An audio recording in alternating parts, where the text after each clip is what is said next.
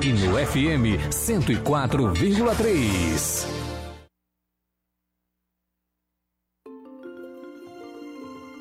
Quem somos? Para onde iremos? Por que sofremos?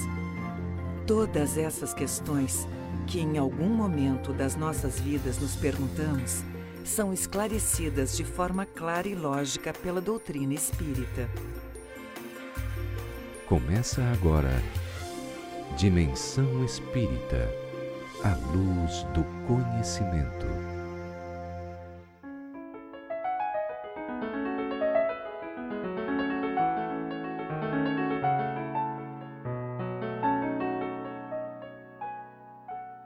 Amanhece. A oportunidade de amar que tu me dás ressurge com a luz do dia. Cada um é semeador da vida, que passará no carro das horas contemplando a terra dos corações. Que ninguém deixe de depositar o seu grão de amizade no solo triste que aguarda reverdecimento. Qualquer pessoa que seja encontrada, que se transforme em canção de alegria. Cai a tarde, o sol se esgueira, cedendo lugar às sombras que permanecerão por um tempo. Antes de ir-me com ele, é necessário dizer-te: Senhor, tenho as mãos limpas e o coração tranquilo. Na noite perceberás onde estive os lugares se encontram assinalados pelas estrelas da gratidão que fulgirá nos olhos de todos aqueles em quem depositei a claridade do teu amor.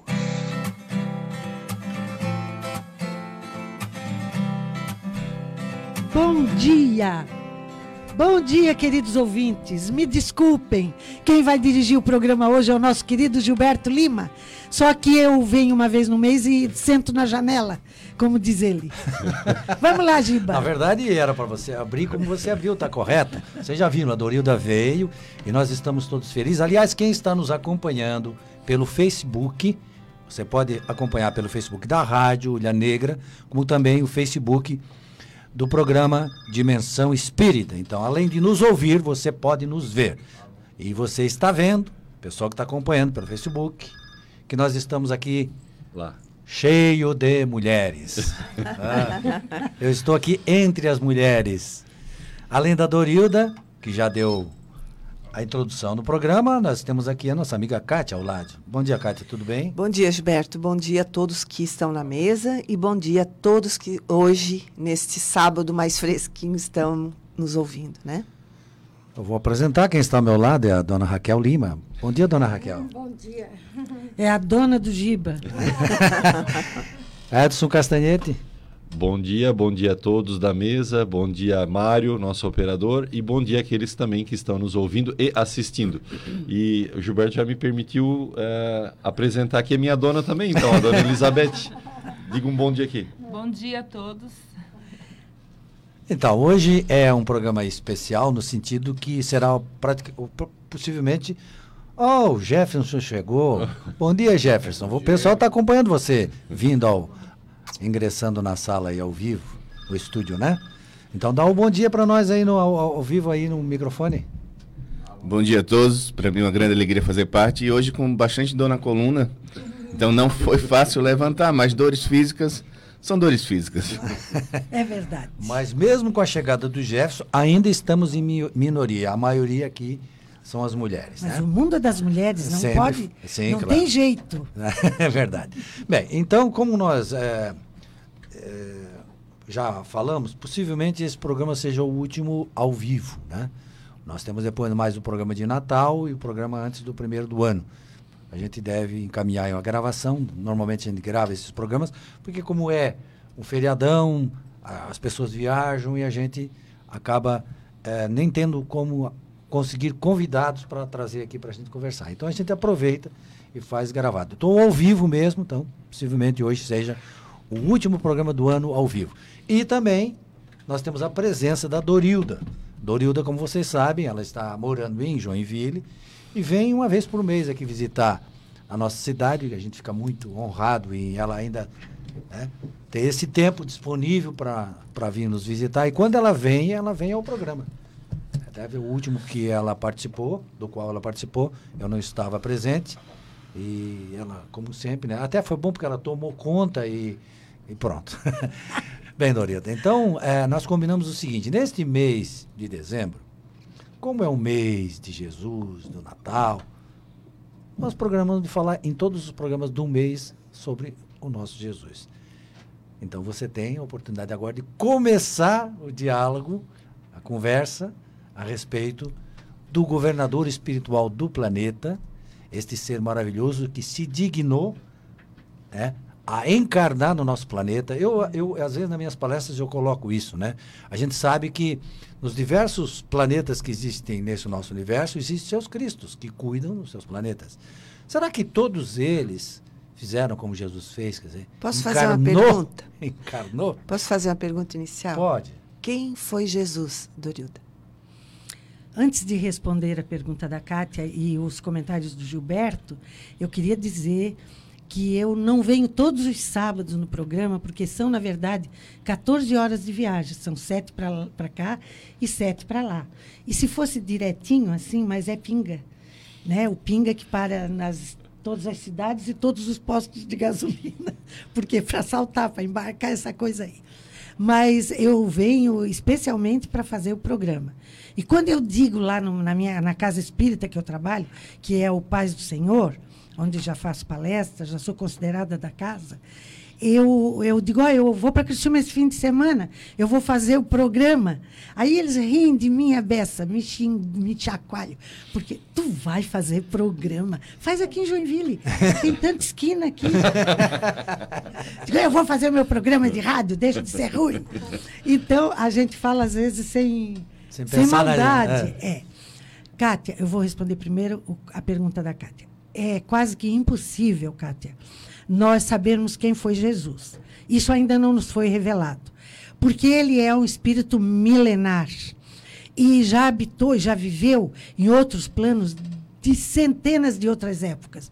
E, assim como os espíritos dizem no livro dos espíritos, que nós ainda não temos condições de conhecer ah, o princípio do espírito. Nós sabemos que o espírito é uma energia, uma eletricidade, uma chama, mas nós não sabemos como ele iniciou. Né? A gente sabe como inicia o corpo humano na gestação, o óvulo fecundado pelo espermatozoide, gera no útero da mãe, se forma o corpo humano. Mas aquela centelha viva que vem e que vitaliza aquele corpo e que faz ele um ser eh, que raciocina, nós ainda não conhecemos, não nos é ao todo revelado, porque o nosso entendimento é muito pequeno. Né? Então, Jesus é um espírito de tal pureza que, que, que supera a, eternidade. Nós não, não podemos dizer, não, Jesus foi. Porque ele nunca encarnou na Terra. A Terra, para ele, é o planeta que ele recebeu para, para administrar, para dirigir. Mas ele já era o espírito perfeito quando isso aconteceu. Quer dizer, quando há 4 bilhões e 500 milhões de anos aconteceu a formação da Terra, ele já era. Já era o Cristo, Cristo. de Deus. Olhem só a é. elevação é. desse espírito, desse né? Espírito. Ele já tinha passado por todas as experiências que o ser humano tem que passar para atingir a perfeição. Os espíritos nos dizem que Jesus é a obra acabada, porque nós somos obras de Deus, mas nós estamos a caminho, nós não somos uma obra acabada. Nós ainda somos temos muita imperfeição. Nós temos muito para fazer e para aprender. Mas Jesus é a obra acabada, perfeita, sem defeitos. E que já recebeu da mão de Deus um, um, um planeta, um mundo, sem, com tudo para ser grande, mas informação. E, e uma bola incandescente deu na mão dele e disse: administra. Então, Jesus, desde a hora que recebeu, e começou a conviver com aquela formatação de maneira que todos os seres evoluíssem, é, nascesse, formasse o corpo humano que era rudimentar, não sei, dos animais, para chegar a ter condições de receber o, o espírito humanoide, ele foi acompanhando e preparando a Terra com a intenção de vir habitá-la para estar junto de nós. Há sempre uma confusão. Eu posso ir, Giba? Eu estou andando. Vou eu, vou eu interromper? Continua. É, Tá ótimo. Acho que eu vou me arriscar. Muitas pessoas ah, ah, comentam que Maria. Eu estou aproveitando a presença da espiritualidade e é eles que estão me intuindo, porque eu nem sabia que sabia essas coisas. É, é, que Maria não foi. Como que Maria, sendo virgem, pôde receber o espírito, o corpo de Jesus, porque eles, as pessoas às vezes não sabem separar o que é espírito o que é corpo físico, ah, se ela não ter, não deitou-se com Deus e não deitou-se com o noivo que era José. Pô, nós temos que considerar que Maria era uma menina de 16 anos. Ela não, era uma mulher feita de experiência, com seus 40 anos, como a gente, que tem 70, que já é muito mais sábia do que era quando com 16, né? Eu era uma tapada, comecei a namorar o meu marido, eu tinha 16 anos, casei com 19, nem sabia o que era que eu ia fazer de casado. né? Fui lá arrumar minha casa que eu ia morar, achava aquele tão gozado. Depois, quando eu tive que ficar lá sozinha, né? Que aí o pai e a mãe tive que deixar minha casa, eu sofri tanto. Porque eu era acostumada com uma família grande, que a gente. aquela mesa cheia, né? E lá era só eu e ele, né? Então eu, eu sofri muito. Aí eu faço ideia, Maria, com 16 anos, sem nunca ter se deitado com ninguém, engravidar. Pô, ela recebeu uma notícia de um espírito, não perguntando se ela aceitava. Ela já era um espírito também de, de, de evolução preparada para aquele momento. Ele veio, aquele espírito, ah, chamado como Gabriel, e muitos chamam de anjo, anjo que é uma conotação, não de um ser com asas, mas um ser puro. Né? Quando- A gente não diz essa criança é um anjinho de linda, de boazinha, de queridinha, não é? A fulana, a dona Maria, é um anjo de pessoa. É boa, é carinhosa. Então, a, a expressão anjo é nesta conotação.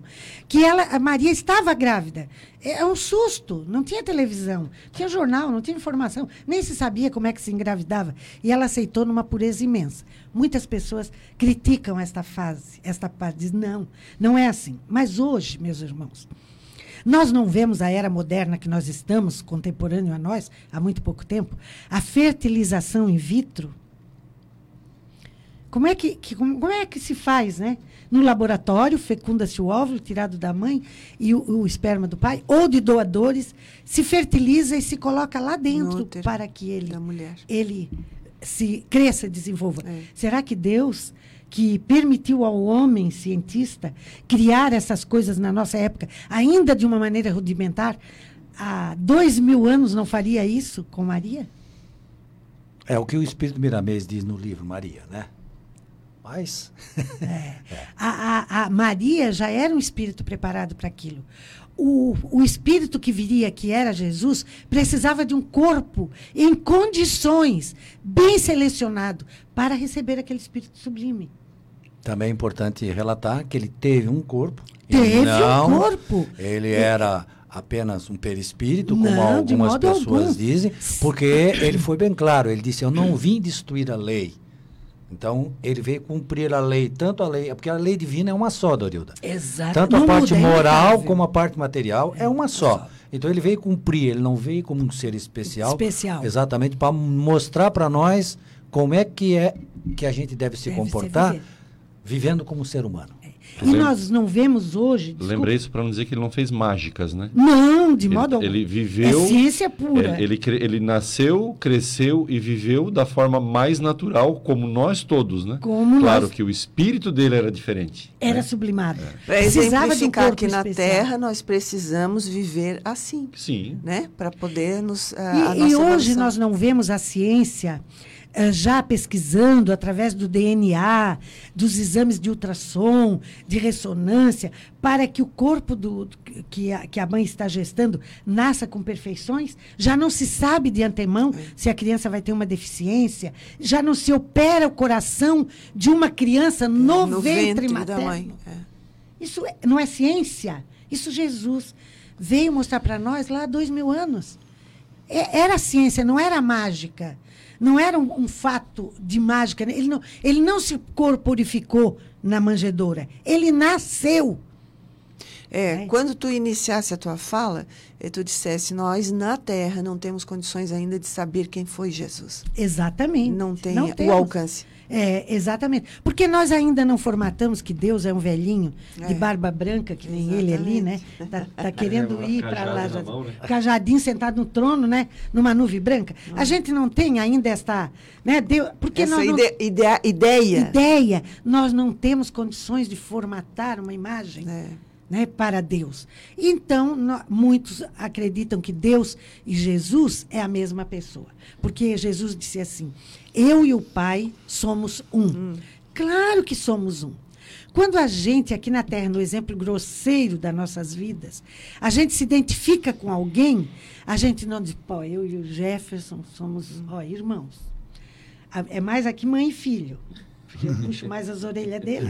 Então é mãe e filho. Mas nós nos identificamos no nosso ideal. Eu mal conhecia o Jefferson. E ele passou por uma aprovação. Ele foi lá em casa conversar comigo, ele mal me conhecia. Quando ele entrou, eu olhei para ele, eu fiquei preocupada. Eu digo, mas por que a mim ele procurou? A gente não tinha intimidade, né? E ele pensou que eu ia pegar ele no colo, eu dei um chicote. disse, volta, já vai trabalhar. Então, é por quê? Porque a gente se identifica, né? Com aquele. Então, Jesus é imagem e semelhança da perfeição de Deus. Então, eu e o Pai somos um em pensamento, em tarefa, em dedicação, em compreensão, em conhecimento. Mas não era Deus encarnado na Terra. Até tem no, no Evangelho, eu estava selecionando aqui, no capítulo que eles vão explicando sobre o homem de bem, eles dizem o seguinte, né? Que o verdadeiro homem de bem é aquele que pratica a lei de justiça, amor e caridade em sua maior pureza.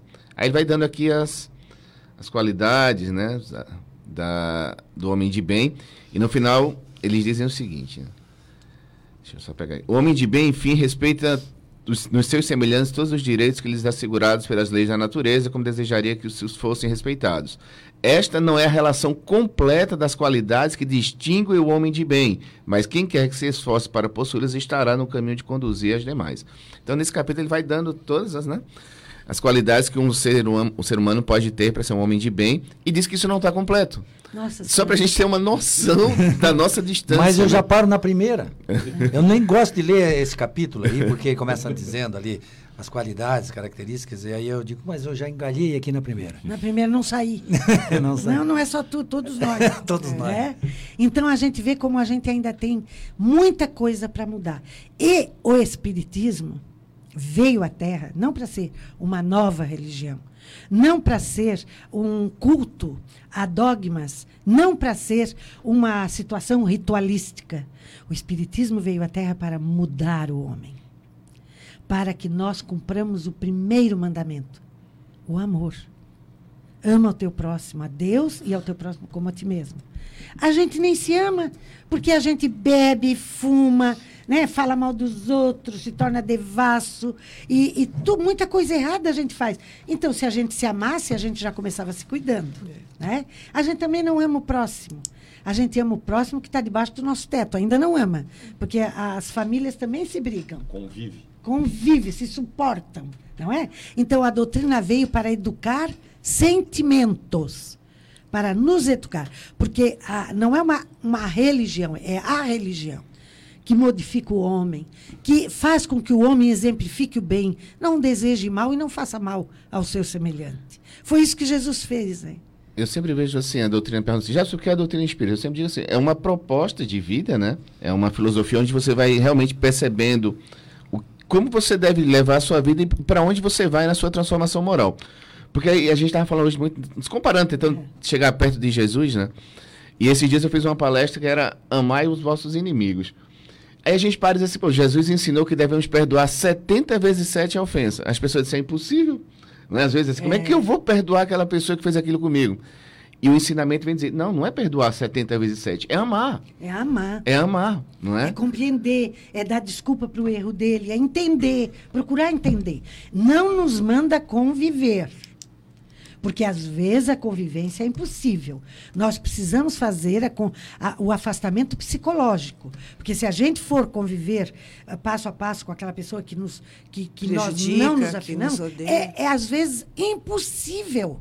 Torna-se uma agressão total. Que as Às energias são diferentes. São diferentes. Às vezes o casamento termina, diz assim, ah, mas como separar? Para não contrair males maiores. Porque se ficarem juntos, vão As se matar. dívidas vão aumentar. Vão aumentando. Então, separa agora a a- a- o afastamento psicológico, né? Continuo, mas não preciso se guerrear separados. Continuo cuidando dos filhos, se entendendo. E no futuro, quando já tiverem mais maduro, futuro na outra, na vida futura, se reencontrarão. Porque é uma carta inacabada. A gente precisa voltar para terminar de escrever. Exatamente, é este ponto que eu ia chamar a atenção agora. Todo esse processo que nós temos que passar de evolução é impossível, é impossível mesmo, é, não tem nem como pensar, quando a gente pega um parâmetro como Jesus, de alcançar. Numa, a gente não consegue nem dar um passinho. Agora imagine atingir todo esse estágio, pegar toda aquela lista do homem de bem lá e cumprir aquela lista. Para a gente fazer isso, a gente tem que passar por diversas e diversas vezes né, Por encarnados aqui na Terra. situações, né? É por isso que a encarnação vem para quem só basta pensar um pouquinho e entender que só pode ser dessa forma. Não temos como atingir essa perfeição sem passar por De diversas uma única vez. Né? E nem só fazer isso no mundo espiritual, só lá. Porque é preciso que a gente passe aqui na Terra as experiências sem saber que a pessoa que está ao meu lado é meu assassino. Se a gente soubesse disso, não conviveria com ele. interessante que ontem eu estava escutando uma palestra do Haroldo eh, falando sobre Jesus. Ele diz assim, olha, eh, Deus te dá, concede uma reencarnação. Então diz, ó, eu vou, reencarno e vou fazer, tentar fazer essa programação. Aí chegamos aqui, nos revoltamos com as nossas dificuldades, com as nossas vidas, com as nossas As nossas deficiências. A escolhas. gente quer ser aquilo que o outro é e a gente não pode, né? Nós temos que agradecer todos os dias onde nós estamos colocados, né? Naquela tarefa Com que nós pouco, estamos muito fazendo. que é. temos, mas A história de Pedro, o apóstolo, ele errou muitas vezes, coitado. Ele era o apóstolo direto, que convivia mais perto, que Jesus confiava os mais profundos ensinamentos. Mas ele, de volta e meia, fazia uma coisa errada. Eu acredito que ele tenha sido o mais complicado. Complicado. Jesus chamava a atenção dele toda hora, embainha tua espada, Pedro. Quem Não fala mal da tua sogra, Não fala mal Será, do... será por isso que minha mãe às vezes me confunde? Porque minha mãe já está acostumada que meu nome é Jefferson. Ela me chama de Pedro? Pedro. Ela te chama de Pedro, nada a ver com então, Jefferson. Pedro, ele, quando Jesus se foi, ele era o apóstolo mais velho e ele construiu-se as casas do caminho. Eram pequenas ah, acomodações na- no caminho de entrada e saída das cidades, onde os peregrinos vinham de longas distâncias, porque não existia carro, né? Eles andavam a pé ou no lombo dos animais. Mas os mais ricos tinham os animais, os mais pobres era na sola do pé. E chegavam ali esfarrapados, cansados, rotos, com fome, com os pés chagados da longa caminhada. Pedro os recebia, já tinha levantado cedo antes do alvorecer e lavado todos aqueles panos que ele usaria para untar e pensar os pés dos chagosos. Pedro fazia então o caldo quente que ele mesmo plantara na horta. Colhia os legumes, re- reformava o plantio e vinha para dentro atear fogo ao velho fogareiro. Ia fazer um caldo quente para alimentar os peregrinos. Passava o dia lavando pés, a- ajudando-os a cortar os cabelos, a trocar as vestes rotas. E à noite, então, quando o sol se punha, ele desenrolava os pergaminhos para falar de Jesus a todos aqueles que estavam ali, que se sentavam na pequena sala para ouvir e aprender. Naquele dia, Pedro estava muito cansado, o peso dos anos. Ele estava de joelho, já estava o dia inteiro untando os pés daqueles homens. Aí então, depois de oferecer o caldo quente, ele disse: Não, aqui não é o meu lugar. Lá fora uma multidão de pessoas precisando ouvir falar de Jesus.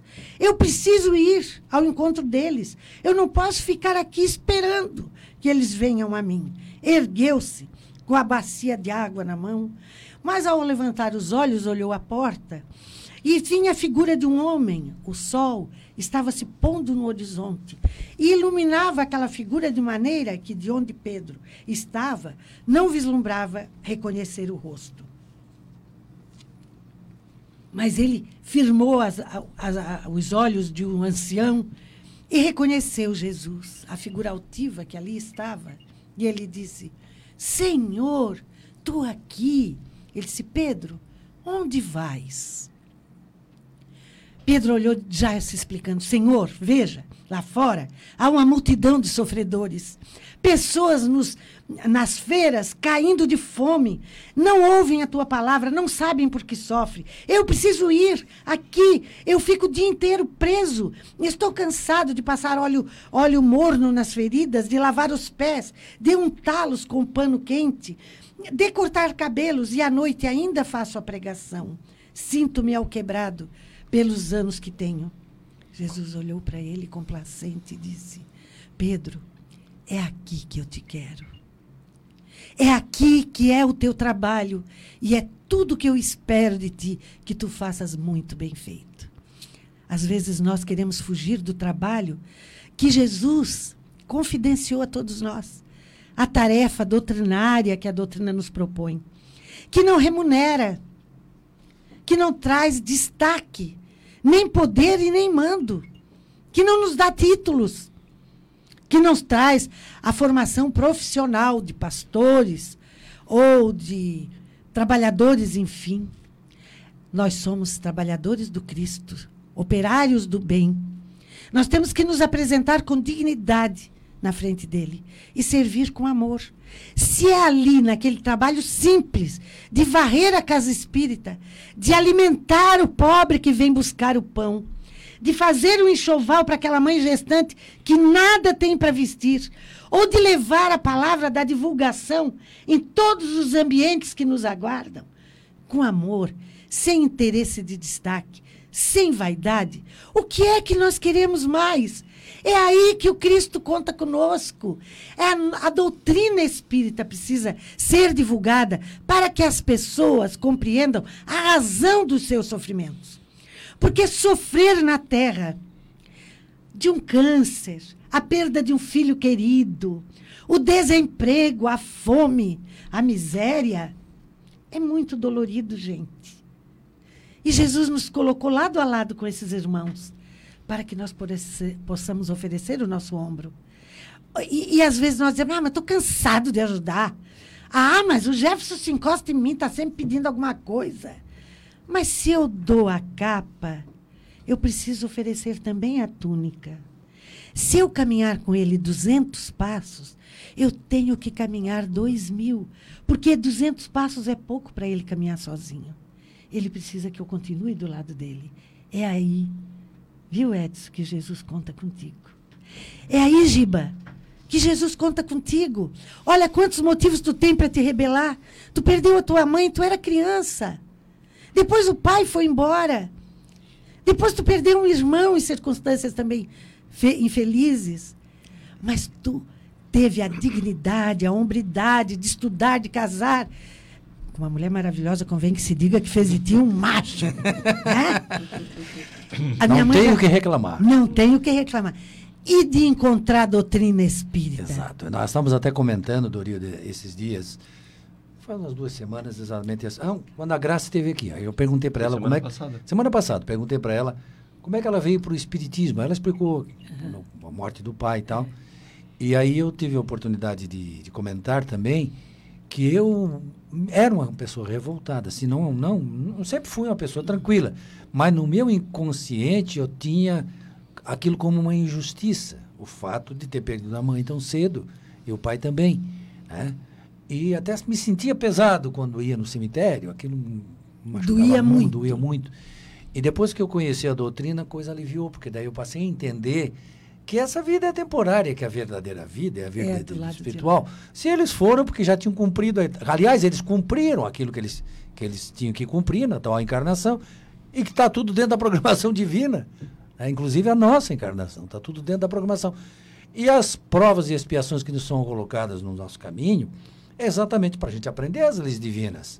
Ou é a gente que escolheu, ou é a espiritualidade que nos coloca como forma de nos ajustar diante daquilo que a gente tem que aprender, então tudo está certinho. Veja bem, Deus não impõe nada. Sim, A exatamente. espiritualidade não impõe. É.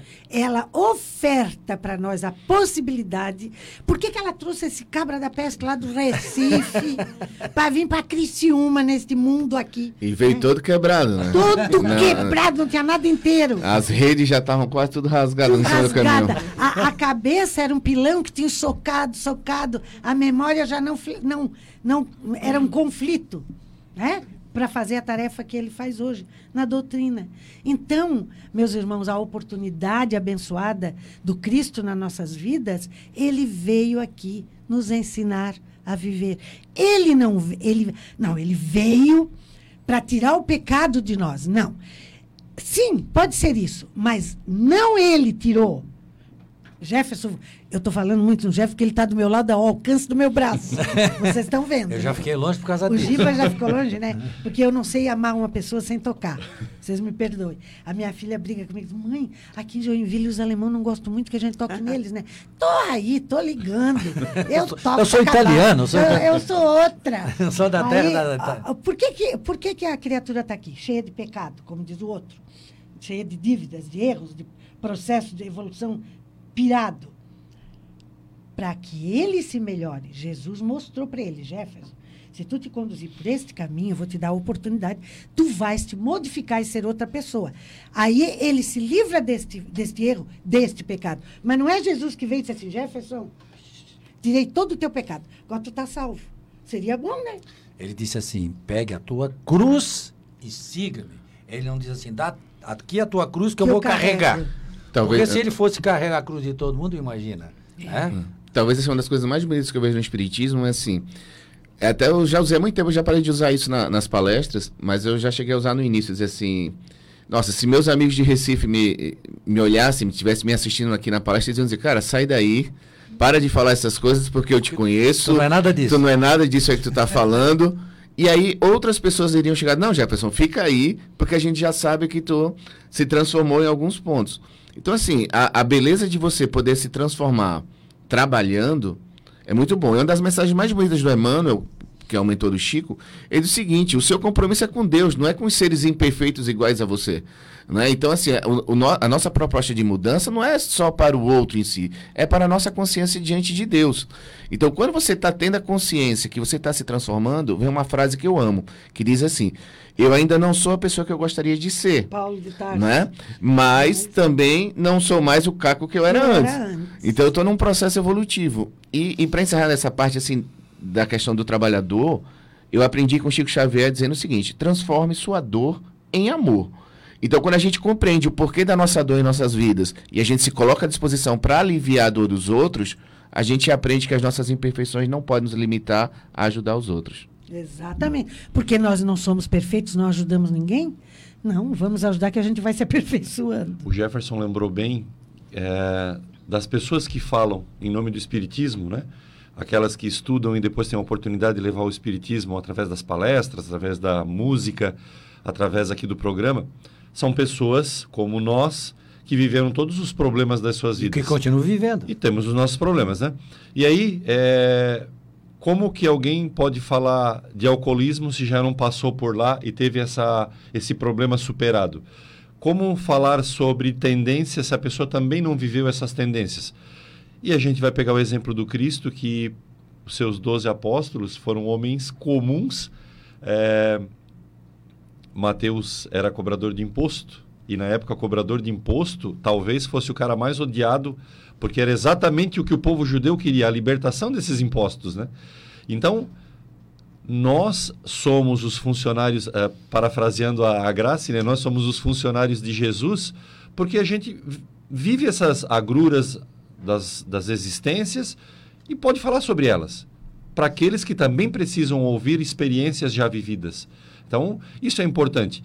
E a Casa do Caminho, ela está em todo lugar. A Casa de Caminho, lá onde Pedro fez, cuidou dos seus eh, necessitados, está em todo lugar. Ela está no meu trabalho, ela está lá no meu grupo do futebol, ela está na Casa Espírita, como tu bem lembraste, Dorilda, né? que é um trabalho eh, fundamental, mas o lugar para ser divulgado o Cristo é em todo lugar. é na nossa vida, é a todo momento. Então agora, Doria, dá licença, nós vamos fazer um pequeno intervalo. Eu estava pensando aqui em tocar direto. Mas nós vamos fazer um pequeno intervalo e já voltamos já já.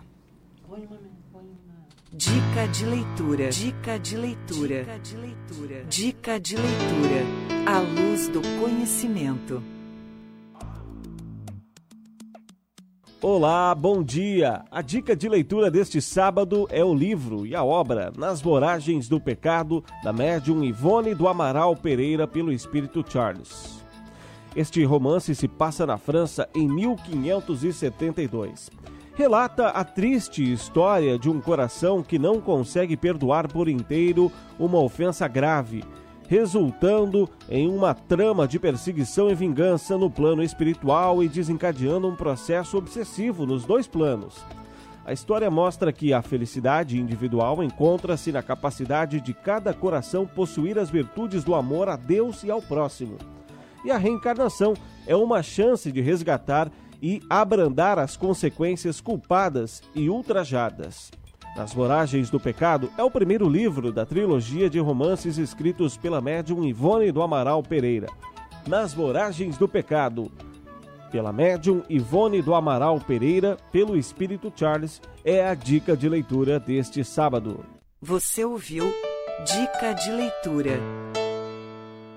O Espiritismo é uma religião, uma filosofia e uma ciência que trata da natureza, origem e destino dos espíritos, bem como de suas relações com o mundo corporal.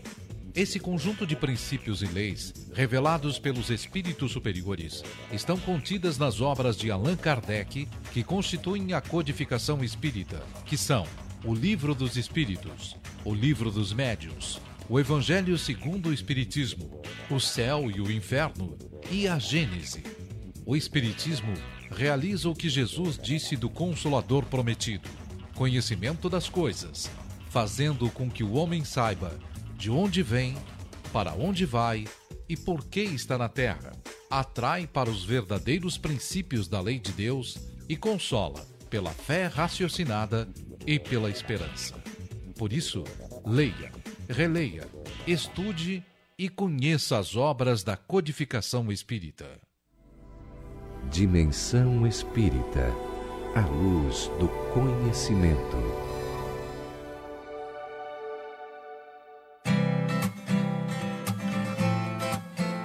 Então tá aí, retomamos o programa e a análise de hoje, que muito bem escolhido, estamos falando sobre Jesus e eu sempre coloco o seguinte, né? eu sempre chamo a atenção para o seguinte, Jesus foi o ser mais inteligente que teve nesse planeta. Ele não se preocupou em falar de química, de biologia, não se preocupou de dar explicações sobre matemática. Ele podia ter resolvido todos os problemas humanos pelo seu autoconhecimento. O foco da vida dele foi exatamente o recado que ele nos deu a respeito do nosso comportamento, da nossa postura diante da vida, de nós acreditarmos na vida futura e de que Deus é um Pai que faz de tudo para o nosso bem. Quer dizer, fo focou o ensinamento dele em cima dessas coisas. E nós temos que ter sempre em mente, não é, Gilberto, que o espiritismo não é mediunidade. O espiritismo é um corpo doutrinário que nos ensina a viver. Na, na doutrina se reúne o maior número de médiums, porque é onde eles encontram apoio, esclarecimento, conhecimento para trabalhar aquela potência de comunicabilidade com os espíritos. Mas nós encontramos médiums em todos os lugares, em todos os credos. E, a e médios, até entre ateus, porque isso é, não tem nada a ver com religião. Em todos os países há médiums. Agora, na doutrina espírita, o médium não cobra não recebe e não aceita remuneração alguma. Ele dá de graça o que de graça ele recebeu. E não trabalha individualmente, em casa, ou tem um consultório à parte. Nós sabemos que nos Estados Unidos tem até cidades onde se reúnem o maior número de médios e fazem atendimento, mas não são espíritas. Então, ter a mediunidade, trabalhar em troca de dinheiro ou de qualquer outro tipo de remuneração, é, ou até da, da vaidade pessoal, não quer dizer que isso é espiritismo. Então nós temos que saber separar, muito bem uma coisa da outra, né? A doutrina tem, é o corpo doutrinário que se aglutinam nos centros espíritas, abonados pela Federação Espírita Catarinense, pela Federação Espírita Brasileira e pelo Conselho Internacional de Espiritismo. Quer dizer, nós temos todo um corpo doutrinário que nos orienta, que nos corrige quando erramos. Então, temos que uh, não julgar, né? Uh, e também nós temos que parar com essa história de falar mal dos outros. Tá difícil às vezes, né? Puta, a gente fala Mas, muito ô, mas, ô, mal Dorida, das sabe- outras religiões. dos- Nós temos que Mas, parar mas, mas com sabe isso. por que isso, Dorida? Porque sou imperfeito. Porque quando a gente começa a falar dos outros, tá? A gente deixa a gente de fora. A gen- E outra, a gente Né? só fala do erro do outro porque a gente se identifica com Primeiro, ele. primeiro. A gente sabe que aquele erro é assim porque é o que eu tenho. Exato, isso eu aprendi no Espiritismo. Eu digo, meu Deus, por que, que isso está me chamando a atenção? Está chamando bastante atenção? Porque eu conheço. Porque exatamente eu conheço isso aí. Mas quando a gente foca muito em, em querer, né, o indignado de plantão é aquele de, que, que bota um, um pijama e fica indignado com o mundo. Não tem aquele É. sujeito? Liga a TV, tudo que fala, ele se indigna. Não sei que é, o indignado de plantão não mexe, não se Uma mexe palha. pra, pra, em favor da pessoa que está precisando. É. E, Então, quando a gente se preocupa com, com o defeito do outro, é porque a gente. Ai, ai, aí não tem, é como uma forma que a gente encontra psicológica de dizer eu não tenho isso aí. Eu gosto eu muito da- fora disso aí. Eu gosto muito de uma mensagem da Joana de Ângeles. Eu, eu não sou de lembrar os livros, mas se disser assim, de onde é que está, eu vou buscar. Mas ela fez só um comentário bem simples. A, a Joana, a mentora do Divaldo Franco, é o seguinte: Você está fazendo o bem e está sofrendo. Imagina se você não estivesse fazendo nada. Né? Já que está todo mundo sofrendo, acho que assim, é... como a gente aprende de uma forma bem simples, a lei de causa e efeito, quer dizer, o bem que você faz volta para você. Então, se você já sabe que na Terra você vai passar por sofrimentos, porque o, o sofrimento na Terra é algo que as pessoas têm que entender que faz parte. Não- aquele que não quer na sofrer na Terra está se iludindo. O Espiritismo não evita o sofrimento de ninguém, mas evita completamente o desespero para aqueles que conseguirem entender e vivenciá-lo. Agora, tem pessoas que querem sair das suas dores e não estão dando um passo para frente. Não é, Giba? Exato. Tá E aí a gente tem que na- analisar aqui, é bom sempre colocar, o Espiritismo não deixa isso bem claro. Existem dois tipos de sofrimento: o sofrimento físico e o sofrimento moral. Jesus teve sofrimento físico? Teve na, na sua. Imagina! Né? Alguém? Imagina. por aqueles desertos, passou calor, sofrimentos físicos, É, né? sofrimento físico. Então, esse é inerente a todos, a pessoa que está encarnada na Terra. humano. Todo ser humano passa por sofrimento. Jesus teve sofrimento moral? Não. Nem Por quê? Porque ele era moralmente espírito perfeito. elevado. Então, a questão do nosso sofrimento moral diz respeito à nossa imperfeição. Quanto mais imperfeito nós somos, mais nós sofremos. Se nós todos agora pegássemos um espírito perfeito, uma, uma pessoa evoluída e uma pessoa imperfeita, e os dois não tivessem braço, a gente analisaria o seguinte: os dois têm o mesmo sof- sofrimento físico. Tem a perda de um, de um, de um membro que faz, né, que causa problema eh, de dificuldades no, no, no, você- tá, ou não tem uma perna, não. É igual o sofrimento dos dois. Os dois têm o mesmo problema. E, e moral, os dois têm? Não, de jeito nenhum. Então, diferenciado. é isso que a gente tem que entender. A diferenciação do sofrimento físico do sofrimento moral. Os sofrimentos físicos, eles nos ajudam a superar as nossas dificuldades morais. Então, todas as dificuldades físicas que a gente encontra na nossa vida, e também as outras vicissitudes, têm como missão, como finalidade, o nosso aprendizado das leis divinas. né? E é um processo, como nós falamos aqui, gradativo. Não é da noite para o dia. Paulo dizia: Eu não faço todo o bem que quero e o mal que eu não quero eu faço. Quer dizer, se Paulo de Tarso disse isso, na elevação moral que ele tinha, imagina nós. Quanta coisa errada é que a gente faz Que não muitas vezes sem querer. Não, mas eu acho que a gente já. Eu acho, não, eu tenho certeza que a gente já evoluiu um pouquinho. Mas só- Porque quando a gente faz o erro. A gente já- cair de novo. é, a gente eu já percebe. tinha me proposto a não fazer isso, fiz de novo. Então a gente já tem uma consciência, não é mesmo? Mas muito- De que a gente praticou aquele erro. Mas né? muitas vezes a gente não percebe. E aí eu tenho uma pessoa aqui que me chama atenção. Ah, eu tinha um marido maravilhoso. É, tinha, não, tenho. Mas só Só que que, agora- agora, ele não fala mais. É, Mas eu, ele ficava ouvindo a minha palestra. Quando eu sentava no carro, eu contei isso lá em Joinville, Esmurrido. Aí ele ligava o carro e ia andando. Eu não podia me atirar, porque o carro estava andando. Ele Ele, não falava parava. contigo ali, não Aí tinha ele ele apontava todos os defeitos da tribuna. Que eu tinha, tu não devia ter falado isso, aquilo outro, tu fosse muito enfático, aquilo tu fosse muito exigente, porque tu também faz isso, como é que tu pode dizer aquilo? E eu fui me corrigindo me aprumando, chorava, porque quem é que aceita que o outro mostre os teus defeitos? Não gosta. E ele foi um guardião na minha vida, sabe? E eu tinha uma vontade de me jogar do carro de raiva dele, mas ele andava rápido. Mas eu aprendi, Dora, desculpa, aprendi uma coisa assim na, na questão das palestras, porque assim, é, quem tem telhado de vidro tem que fazer palestra também. Para poder levar pedrada. Tem, tem que fazer palestra também, né? Aí eu aprendi uma coisa que para mim deixa muito tranquilo. É o ditado popular que foi feito para os palestrantes espíritas. Faço o que eu digo, mas não faço o que eu faço. Porque o que eu digo é doutrina espírita. O que eu faço é meu grau evolutivo. E o meu grau evolutivo nem sempre vai estar tá ali do lado. Né? Por isso que nós temos só um modelo. Espiritismo deixa isso bem claro. Só tem uma pessoa que é modelo. Quem é? Jesus. Jesus de quem nós estamos falando. Só ele é modelo. Você pode pegar o ser mais evoluído da Terra hoje. Hum, não, não é imperfeito. Não é perfeito. Tem as suas imperfeições. Pode analisar a vida do Gandhi. Eu leio todo ano e me maravilho com aquele ser humano que era o Gandhi. Mas ele tinha as suas imperfeições.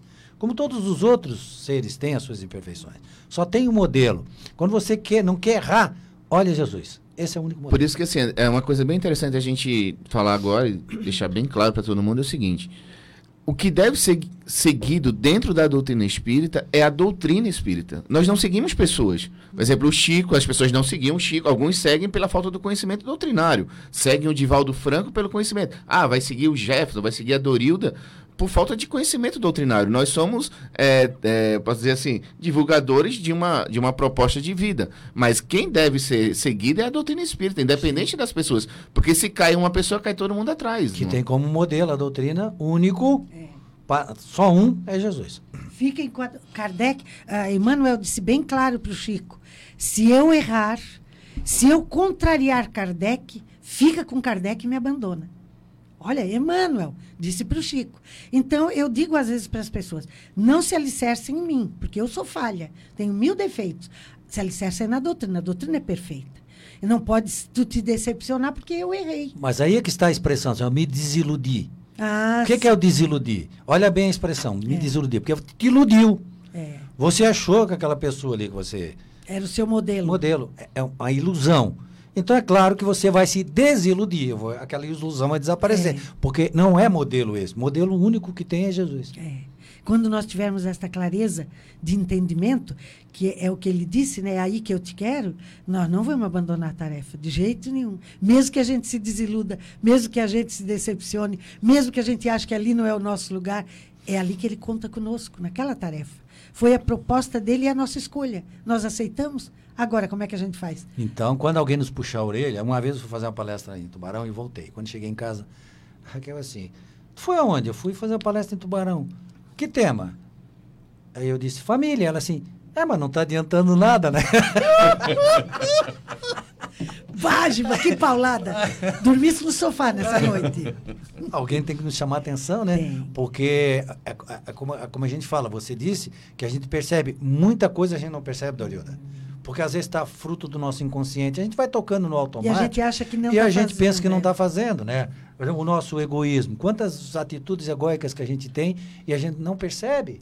É. A gente já está tão inerente à nossa pessoa que a gente acha que é natural. Sai não, não é natural. É. é. não é natural. Então nós temos que nos observar. Conhece-te a ti mesmo. É, exatamente. É Na verdade, a gente viveu agora nesses últimos, nessas últimas décadas a, as coisas dessa natureza, como Gilberto, das coisas naturais da nossa vida há 20 anos, 30 anos atrás, a gente matava passarinho de funda. É verdade. Era brincadeira de criança. É. Né? Então, isso era natural, era comum. Hoje não. Hoje a gente percebe que a natureza ela está num outro patamar e nos auxilia nas nossas vidas. Então, a gente percebe que qualquer mal que a gente faça à natureza, não o bichinho, mas o lixo, as coisas que a gente faz, não é mais suportável. Então a gente vai mudando, a gente Cortar vai um melhorando. galho de árvore, meu Deus do céu, antigamente é. a gente cortava tudo que vinha pela Cortava a floresta, né? Cortava a floresta E hoje inteira. a gente custa cortar um... É, a gente olha... Antes a gente nem via canarinho, aquele passarinho bem amarelinho, na grama. Agora eu fico impressionada, eles pousam no fio, na minha frente, ali no prédio, lá onde eu, eu estou, e tudo, tudo bem amarelinho. Eu digo, antes eu botava tudo na gaiola, né? Meu Deus do céu, hoje eles andam na natureza. Então, este respeito é o quê? Uma evolução do homem. Uma outra coisa assim que eu, que nesse mesmo sentido da natureza, mas voltando para nossa natureza moral, é que as pessoas têm uma dificuldade de perceber que às vezes o orgulho, a vaidade, o ciúme, a inveja, essas imperfeições são vícios da alma, né? Porque o que acontece é o seguinte, um exemplo, o, o Edson falou agora sobre o matar passarinho, é uma transformação que leva muito tempo, mas a gente vai vendo a mudança. Agora as pessoas sofrem muito assim, mas por que eu não consigo mudar esse meu comportamento de falar dos outros, né? Porque a pessoa quando começa a se perceber as suas próprias imperfeições, se machuca muito. É porque são vícios morais. Né? Muita gente fala assim: ah, é difícil se livrar da cocaína. É difícil se livrar da cocaína. Mas muitas vezes é difícil você se livrar da insegurança. Né? Você, tem, você é um espírito inseguro. Então, às vezes as pessoas acham que por um passe de mágica ou por se transformar, ah, agora eu sou espírita, católico, evangélico, vai, vai se livrar dessa insegurança.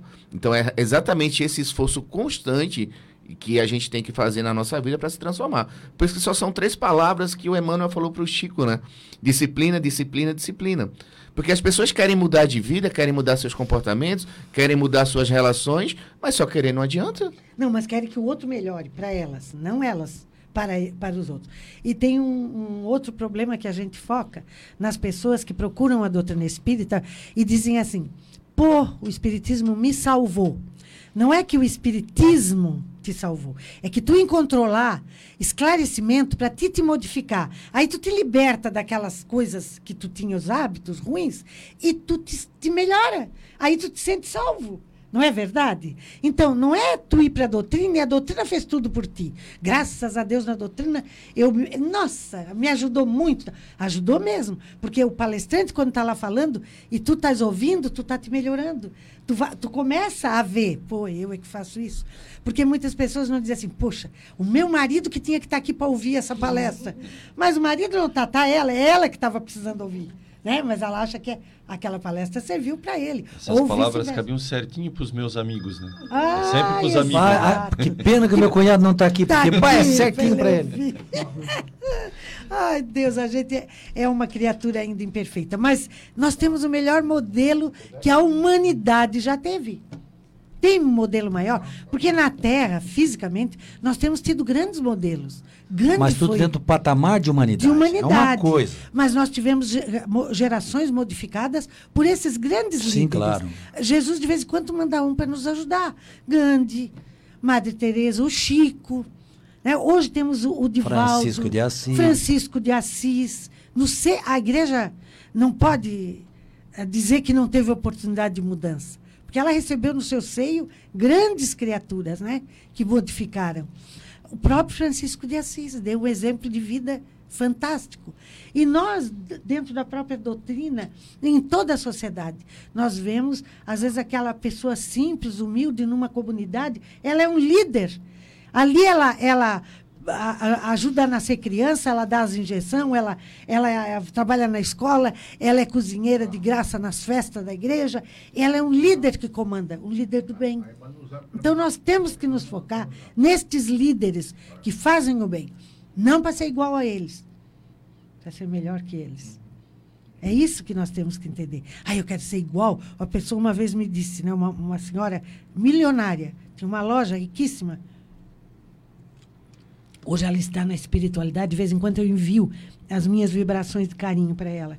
Ela disse: Eu daria tudo que eu tenho para ser igual a ti. Eu entendi perfeitamente o que é que ela queria dizer, que era com relação à doutrina, à palestra, aos cursos que eu dava na casa espírita. Mas eu me fingi de louca e disse assim: Ah, se tu tivesse só dois vestidos no guarda-roupa e uma semana tu vem com um e na semana seguinte tu vem com outro, porque ela tinha loja, ela tinha muita roupa, né? E mulher é vaidosa. Vocês não digam que não, porque a gente gosta de estar tá bem arrumadinha. Aí tu ia saber o que é ser igual a mim, ter um sapato só para botar. Aí ela disse, mas não é isso que eu estou falando. Aí eu disse, mas o que eu sou, tu pode ser muito melhor. Basta que tu te prepare, que tu estude, que tu frequente, que tu te dedique a trabalhar, porque eu trabalho desde criança na doutrina. Então, se modifica, caminha comigo, vamos junto. Faz o que eu faço que tu vai aprender. Mas ela não teve tempo. Houve outro contratempo. Que Deus a ilumine na espiritualidade. Então, não desejemos ser igual ao outro, ou ser o que o outro é. Desejemos ser melhor. ser algo mais puro. Nos, queiramos ser igual ao Cristo, o menino Jesus. Né? É, é, é esse, observamos que no Natal as pessoas se tornam mais solidárias nesta época. Começa um mês antes, dois meses.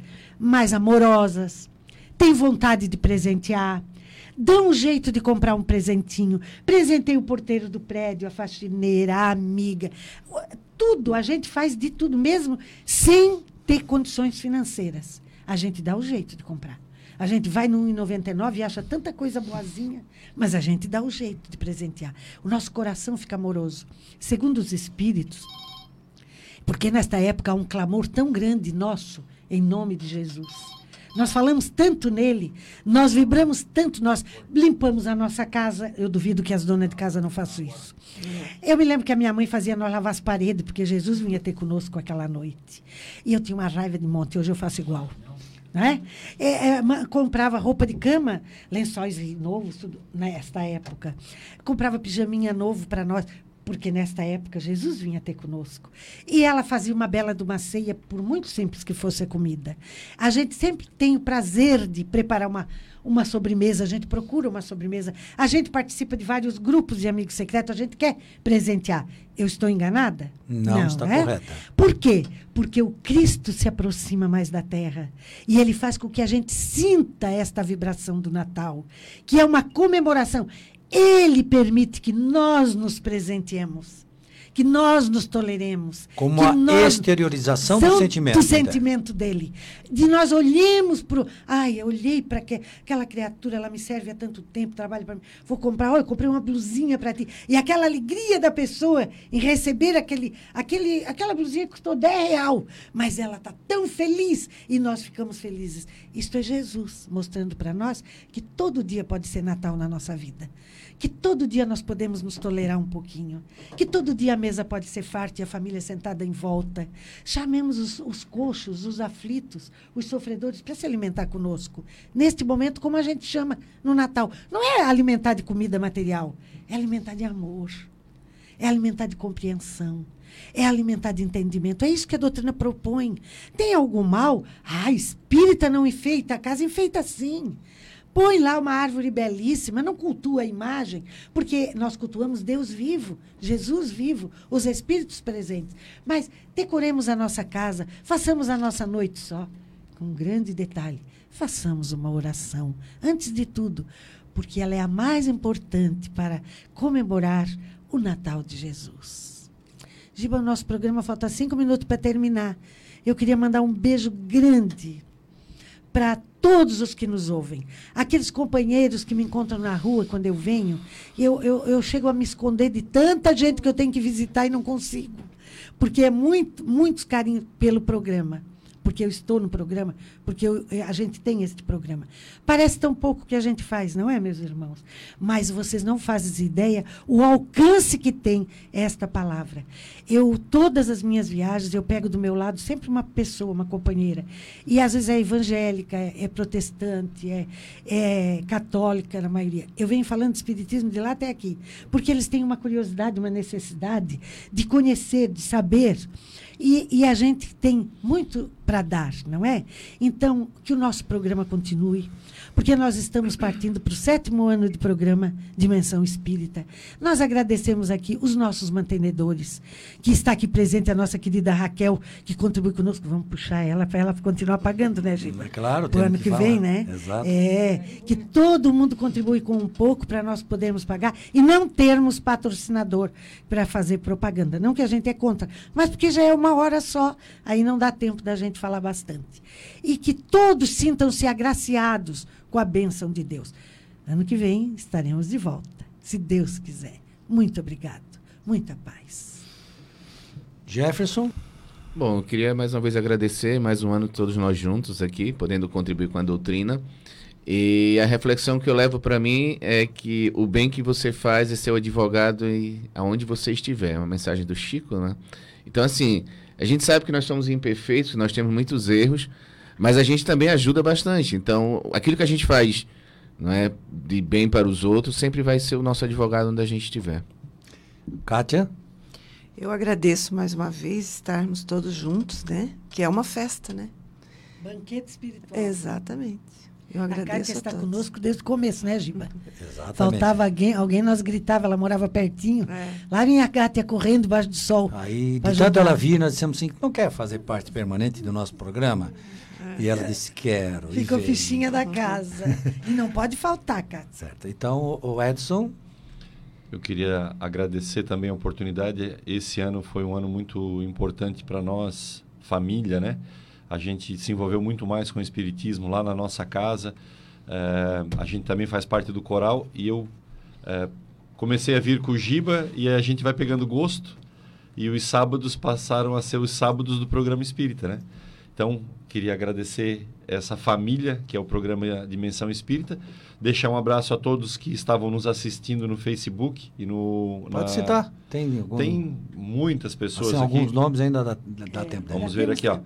A Lúcia Hert, a Dirce Elizabeth Búrigo, a Erika Coan Peterli, Lucimar Zacarão, eh, Ellen Benicá, Jorge Cavalcante Medeiro, entre tantos outros que passaram, assistiram um pouquinho, deixaram um bom dia aqui para nós. Um Feliz Natal para todos. Que bom. E da minha parte também, eu desejo um Feliz Natal a todos, né? Neste último programa que a gente faz ao vivo, depois a gente vai deixar os demais gravados. E nós contamos com a audiência de vocês no próximo ano, porque a gente tem certeza que a gente vai prosseguir com esta atividade que a gente desenvolve de trazer o espiritismo dessa maneira simples, conversada, né? E, e as pessoas gostam que a gente fale, de ouvir as pessoas falando. E já que a gente pode fazer isso, vamos continuar fazendo. Então, até o próximo ano, ao vivo. Depois a gente tem outros programas ainda.